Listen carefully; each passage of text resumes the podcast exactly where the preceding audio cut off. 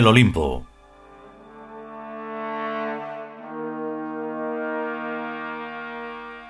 Un décimo capítulo. Cuarta parte.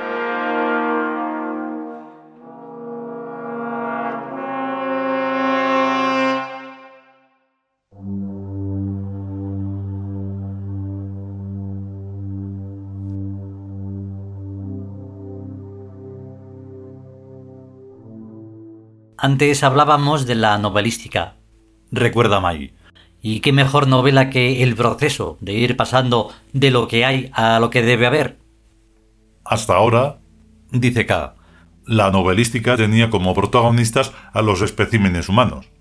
Para los Youth, el protagonista de la novela es la humanidad en su conjunto, a la cual le ocurre exactamente lo mismo que a los personajes de la novelística humana. O sea que la humanidad es la que va pasando por las diferentes fases de nacimiento, infancia, adolescencia, pseudo-madurez, decrepitud y muerte. Todo esto dentro del devenir y con la misma definición de Shakespeare. Una historia ruidosa y furiosa que no significa nada y contada por un imbécil. El imbécil somos nosotros, que estamos intentando explicarnos de qué va este rollo. Hombre, primo, Dice Mai.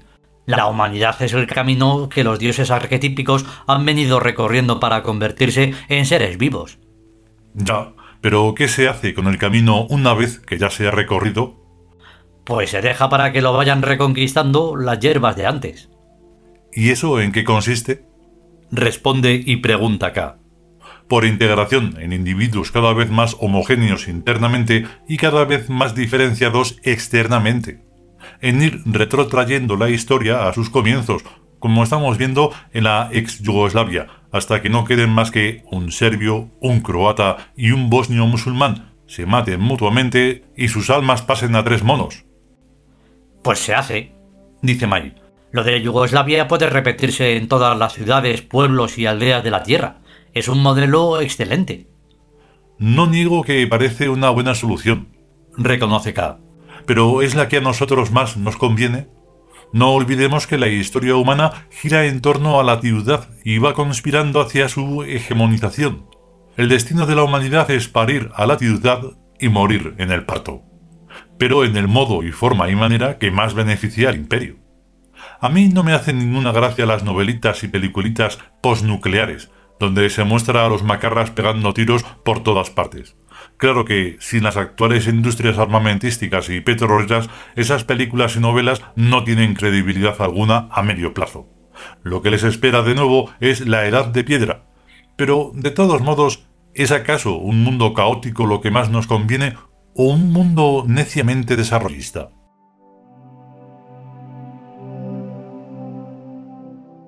Entre el caos y cualquier otra cosa, Dice Eli. Yo siempre prefiero cualquier otra cosa.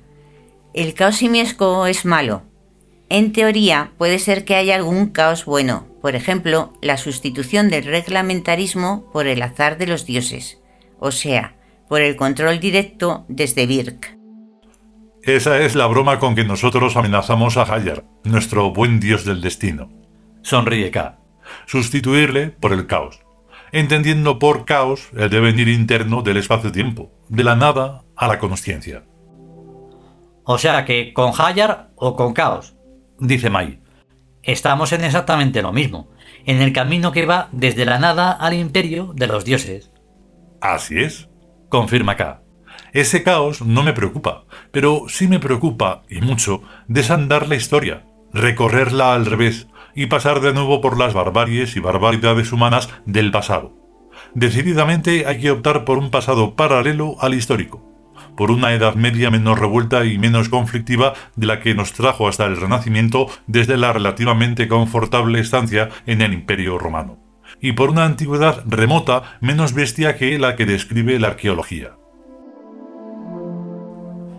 Yo opino lo mismo, dice Lord. ¿Y no podríamos hacer que el SIDA, el síndrome de inmunodeficiencia adquirida por contagio sexual, acabe con toda la humanidad y deje vivos solamente a los tíos castos y decentes? Sería la mejor solución. En el SIDA y las drogas tenemos ya a dos maravillosos y excelentes jinetes del apocalipsis. El tercero podría ser la crisis económica, Y el cuarto, la mongolización de la humanidad. Hecho, primo, decídelo. Insta Mai acá, que es el competente para tomar decisiones de índole apocalíptica. Ordena que lo imita el Tron. Decidido queda y ordenado está. Dice K.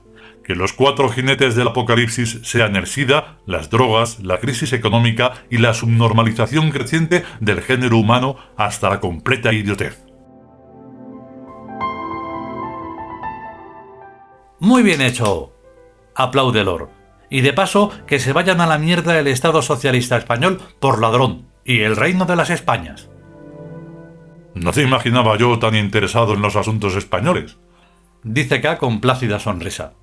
Hemos elegido venirnos a vivir a España porque es un país intermedio entre los países desarrollados y los tercermundistas en vías de desarrollo.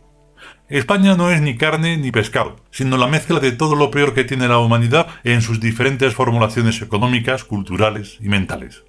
Por tanto, nada tiene de extraño que el Estado español, y en especial su régimen socialista, sea con mucho el más ladrón de cuantos conocemos y el más otras muchas más cosas.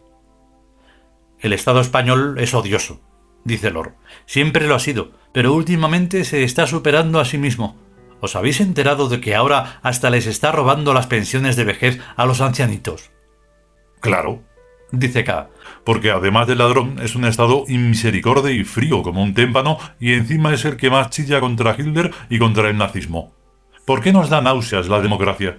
Porque lo que conocemos es la versión española, la democracia más asquerosa de cuantas hay vigentes en la Tierra.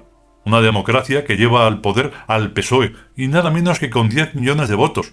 Se descalifica a sí misma y evidencia que este es un país de epsilones de la peor calaña. Que se enteren el universo y la eternidad, dice May. Que España y su democracia son tan rechazables que le obligan a uno a despreciar a la humanidad y a desear el advenimiento de la dictadura y del nazismo. Cada cual cuenta la feria según le va en ella. Dice Eli. Nosotros a la única humanidad que conocemos es a la española, y no nos gusta. Y a la única democracia que conocemos es también a la española, y esa nos gusta todavía menos. Si viviéramos en Suiza, por ejemplo, seguro que opinaríamos de otra manera, tanto respecto a la humanidad como respecto a la democracia pero ha sido a España y no a ningún otro sitio a donde nos han enviado los dioses de Birk con su cuenta y su razón, para que concienciemos estos temas en su mayor crudeza, sin adornos ni bemoles. Si la nariz de Cleopatra hubiera sido un centímetro más larga, dice K, habría cambiado la historia y el imperio romano seguiría vigente hasta estos días. Pero, desgraciada o afortunadamente, aquella nariz de faraona era más cortita. Y en nuestro caso, afortunadamente, nosotros hemos aterrizado en España y no en Suiza. Así que la humanidad tendrá que atenerse a las consecuencias y pagar por lo que España nos ha hecho de injusto, de malo y de despreciable. El informe que por esta razón hemos enviado al Ministerio del Destino del Imperio no puede ser peor. En todas partes cuecen habas, dice Lord, pero en España se pasan un rato largo. Hombre, como nacer podríamos haber nacido en la República de Guinea Ecuatorial, ex colonia española precisamente, donde dicen que el Estado es todavía peor y aún más corrupto que en España, lo que es casi imposible. Pero Guinea Ecuatorial no es representativo de lo que son la humanidad, el Estado y la sociedad. Y España, en cambio, al no ser un caso extremo, ni por arriba ni por abajo, sino una conjunción de desarrollo y tercermundismo, sí representa la tendencia normal y media. Los dioses afinan mucho, dice Eli. E hicieron perfectamente al no enviarnos a nacer en Suiza, ni en algún otro pequeño país excepcional, por bien hecho y por bien cuidado. Eso habría falsificado los informes. Y tanto, dice K. Eso sería lo mismo que decir que la humanidad ha puesto los pies en la luna, una exageración optimizante que englobaría a todos los bípedos humanos. Los dioses quieren la verdad, la realidad, buena o mala o como sea, para actuar consecuentemente. Y la realidad es España, no Suiza, no ninguna excepción, sino España, a medio camino de todo lo bueno y de todo lo malo de la humanidad, el Estado y la Tierra. Me parece bien, dice Lord, que el juicio universal se efectúe sobre la realidad española y que a partir de esa cada palo aguante su vela. Os habréis dado ya cuenta seguramente, dice Eli, de que cuando se ve girando el globo terrestre, lo que más llama la atención es España y su península ibérica. Si hubiera astronautas extraterrestres, sería aquí donde aterrizarían más frecuentemente, porque es el sitio más llamativo. Que yo sepa, dice Lord, no vemos más extraterrestres que los tíos de Birk, nacidos en trajes espaciales biológicos llamados cuerpos. Pero el efecto óptico es prácticamente el mismo que he visto desde Birk que he visto desde una nave espacial a la distancia de la Luna. Es natural, pues, que fuera en esta península donde se hicieran los más antiguos aterrizajes. Los de la prehistoria, dice K, evidentemente. Desde aquí iríamos después investigando el resto del astro y aterrizando en otros lugares. Pero tengo la impresión de que hay muchos países de la Tierra que aún no hemos pisado nunca. Haced introspección en vuestras almas y veréis una geografía diversamente atractiva y diversamente repelente que nos atrae hacia ciertos sitios y nos aleja de otros. Yo por lo menos me siento atraído por las latitudes medias, arboladas y de clima templado. Como los alrededores del Mediterráneo no hay nada, dice Eli. Pero ni demasiado cerca ni demasiado lejos. En Grecia hace calor.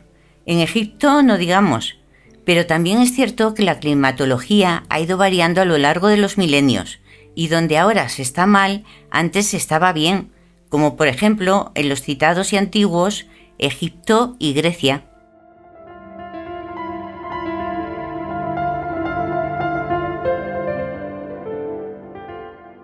Continuará.